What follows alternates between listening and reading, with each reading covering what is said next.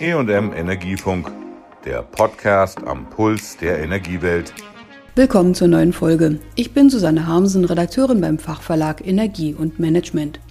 Heute geht es um die Ergebnisse des zweiten Gipfels zur Windkraft an Land im Bundeswirtschaftsministerium.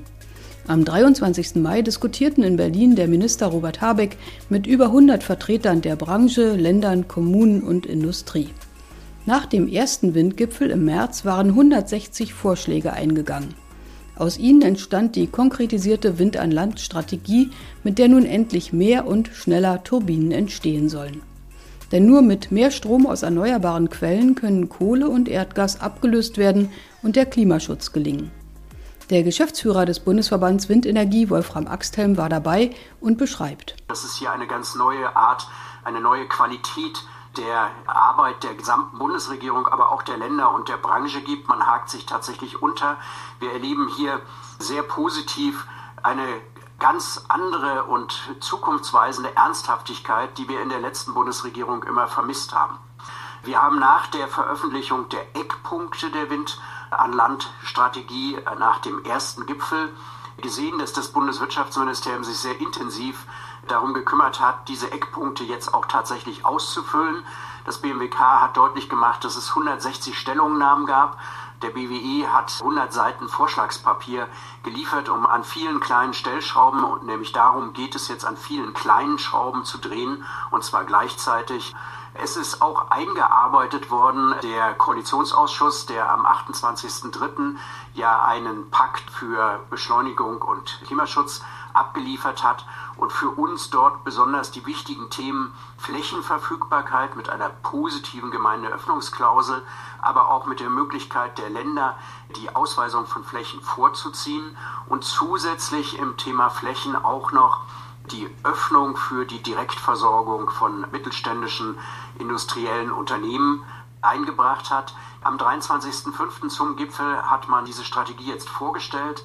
Sie ist fachlich äh, sozusagen abgestimmt innerhalb der Ressorts der Bundesregierung, noch politisch nicht beschlossen. Das gilt es jetzt auf den Weg zu bringen. Aus unserer Sicht ist es wichtig, dass das, was beim Gipfel sichtbar geworden ist, dass nämlich Bund und Bundesländer tatsächlich an einem Strang ziehen wollen, jetzt auch in die Realität übertragen wird, damit die zwölf Handlungsfelder, die die Wind an Landstrategie beschrieben hat, auch tatsächlich an vielen Stellen schnell in die Umsetzung kommen, zu schnellen Lösungen führen. Die zwölf Handlungsfelder der neuen Windkraftstrategie umfassen den Ausbau mit dem Erneuerbare Energiengesetz EEG zu fördern, Geschäftsmodelle auch außerhalb dieses Gesetzes zu flankieren, Bestandsanlagen zu erhalten und Repowering zu beschleunigen. Des Weiteren sollen kurzfristig mehr Flächen mobilisiert und Genehmigungsverfahren vereinfacht und beschleunigt werden, eine langjährige Forderung der Branche. Zudem will die Politik den gesellschaftlichen Rückhalt verbessern, Wertschöpfung und Produktionskapazitäten in Deutschland stärken und Fachkräfte sichern. Transporte von Bauteilen sollen erleichtert werden, die technologische Entwicklung vorangebracht und schließlich Stromnetzausbau und Windenergieausbau besser aufeinander ausgerichtet werden. Welche Maßnahmen der Strategie sind dem Windkraftverband am wichtigsten? Wolfram Axthelm. Aus unserer Sicht ganz zentral ist der Punkt 5 dieser zentralen Handlungsfelder, die Genehmigungsverfahren zu vereinfachen und zu beschleunigen. Der Punkt 4 ebenfalls sehr essentiell, dass wir kurzfristig mehr Flächen mobilisieren, um sozusagen einen schnellen Hochlauf des Zubaus zu organisieren. Wir sehen, dass da in vielen Bundesländern sehr viel passiert. Wir glauben, dass insbesondere die Möglichkeit der Gemeinden zu Flächenausweisungen selber zu kommen. Das heißt, äh, diese positive Gemeindeöffnungsklausel, die der Koalitionsausschuss beschlossen hat, wenn diese jetzt implementiert wird, werden wir erleben, dass man sich in vielen Gemeinden auf den Weg macht und sagt, neben der Photovoltaik-Freifläche braucht es auch noch Windenergieanlagen, um die örtliche Wirtschaft zu versorgen. Da kann es nochmal einen tatsächlichen Schub geben und deshalb ist es so wichtig, diese Maßnahmen, die in der Strategie jetzt benannt werden, auch schnell in Gesetze zu überführen. Die Strategie ist also gut, aber der Teufel steckt bekanntlich im Detail. So hatten die Branchenvertreter gefordert, dass zu den bereits erlassenen Gesetzen auch einheitliche Regeln kommen, wie diese anzuwenden sind damit nicht erneut in jedem Bundesland eigene Interpretationen Raum greifen. Solche Entwürfe liegen jetzt vor und sollten schnell in Kraft gesetzt werden, sagt Axthelm. Es ist unbedingt erforderlich, dass der Gesetzgeber sozusagen, der Verfasser der Gesetze, eine Interpretationshilfe mitliefert und den Ländern an die Hand gibt, damit diese einheitlich Gesetze umsetzen können, dass das BMWK hier diesen Vollzugsleitfaden auf den Weg bringen wird. Der ist jetzt erarbeitet worden, er liegt vor, wird gerade noch diskutiert. Insoweit sind wir vom Grundsatz her sehr froh, dass das jetzt sehr schnell gegangen ist. Wichtig ist, dass aus unserer Sicht trotz äh, aller Klarheit, die der Vollzugsleitfaden schaffen wird, es notwendig ist, noch ein paar kleine Korrekturen vorzunehmen. Wir haben dazu eine knappe, aber fokussierte Stellungnahme abgegeben. Es betrifft insbesondere die Frage, dass bei den Nebenanlagen auch die Zuwägungen mit erfasst werden müssen. Uns ist noch wichtig, dass nicht nur bestätigte Windenergiegebiete sozusagen von dieser Regelung erfasst werden, sondern genauso wie die EU-Notfallverordnung es wollte, auch Gebiete, die sich in Ausweisung befinden oder wo es schon eine umfassende naturschutzrechtliche und artenschutzrechtliche Prüfung gegeben hat. Natürlich ist noch nicht alles zur Zufriedenheit der Windkraftbranche gelöst. Besonders brennen ihnen folgende Fragen auf den Nägeln, beschreibt Wolfram Axthelm. Wir sind etwas in Sorge, was das Bundesemissionsschutzgesetz angeht. Hier verbergen sich eine Reihe von neuen Rechtsbegriffen in der Systematik. Da ist es dann mindestens erforderlich, dass der Bundesgesetzgeber parallel zur Verabschiedung des Gesetzes auch eine Interpretationshilfe an die Länder gibt, damit es hier wirklich eine Beschleunigung gibt. Wir sehen mit etwas Augenrollen sozusagen die Diskussion, ob äh, Transporte künftig auf der Wasserstraße stattfinden können, jedenfalls nicht kurzfristig helfen wird, die Baustellen zu erreichen und die Probleme im Bereich des Transportes zu lösen. Hier braucht es eine Standardisierung der Transportgenehmigung auf der Straße über alle Bundesländer hinweg. Ich habe das Bundesnaturschutzgesetz schon angesprochen. Hier gibt es ja den Auftrag an die Bundesregierung, die Habitatspotenzialanalyse und die Probabilistik äh, voranzubringen. Äh, zu beiden Themen liegen erste Papiere vor.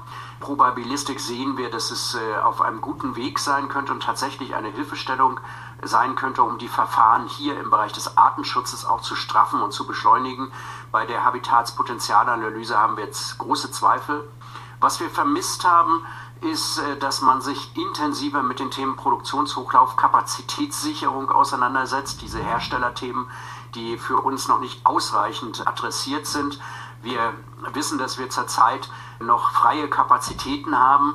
Es muss jetzt unbedingt gelingen, diese Kapazitäten nicht abzubauen, sondern zu erhalten, weil wir tatsächlich vor einem neuen Hochlauf in der Windenergie im Zubau stehen.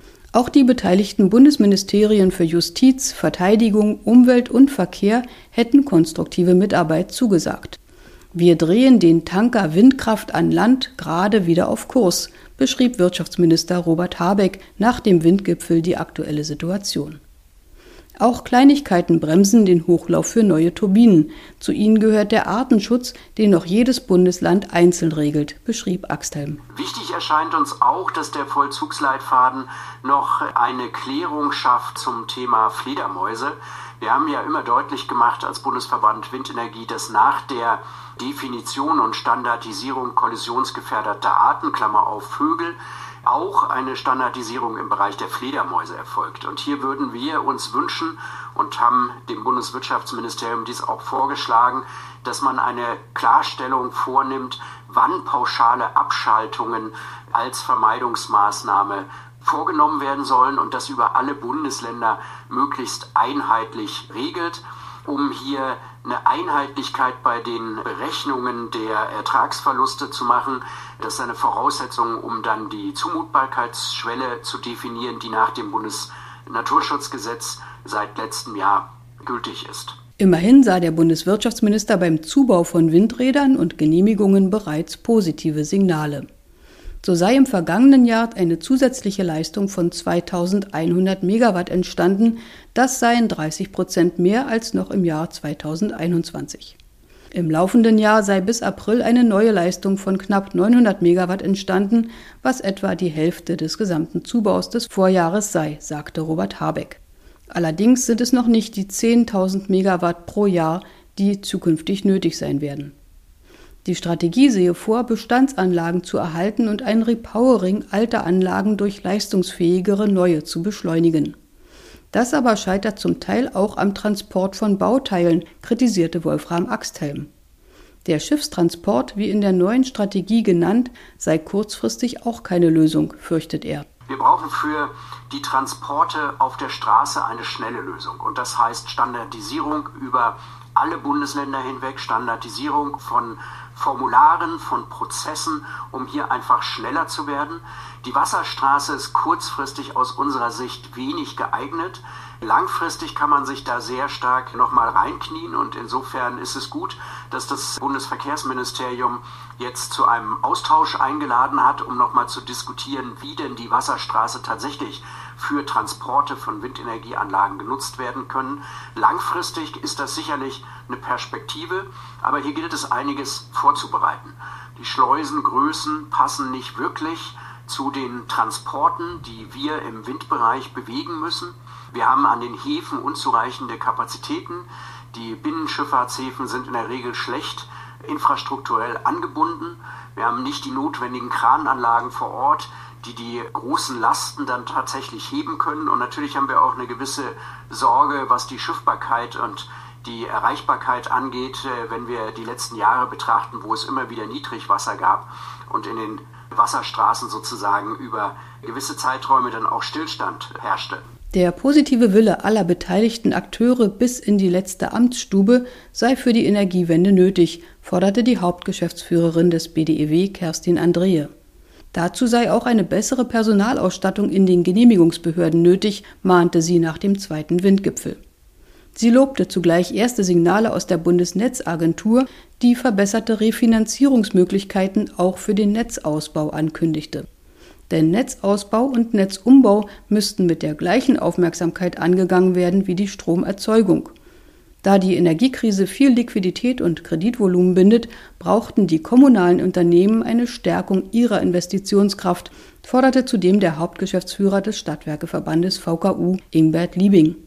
Nur dann könnten sie die nötige Ertüchtigung der Netzinfrastruktur vollziehen und in Erzeugungsanlagen investieren. So fordert auch Wolfram Axthelm.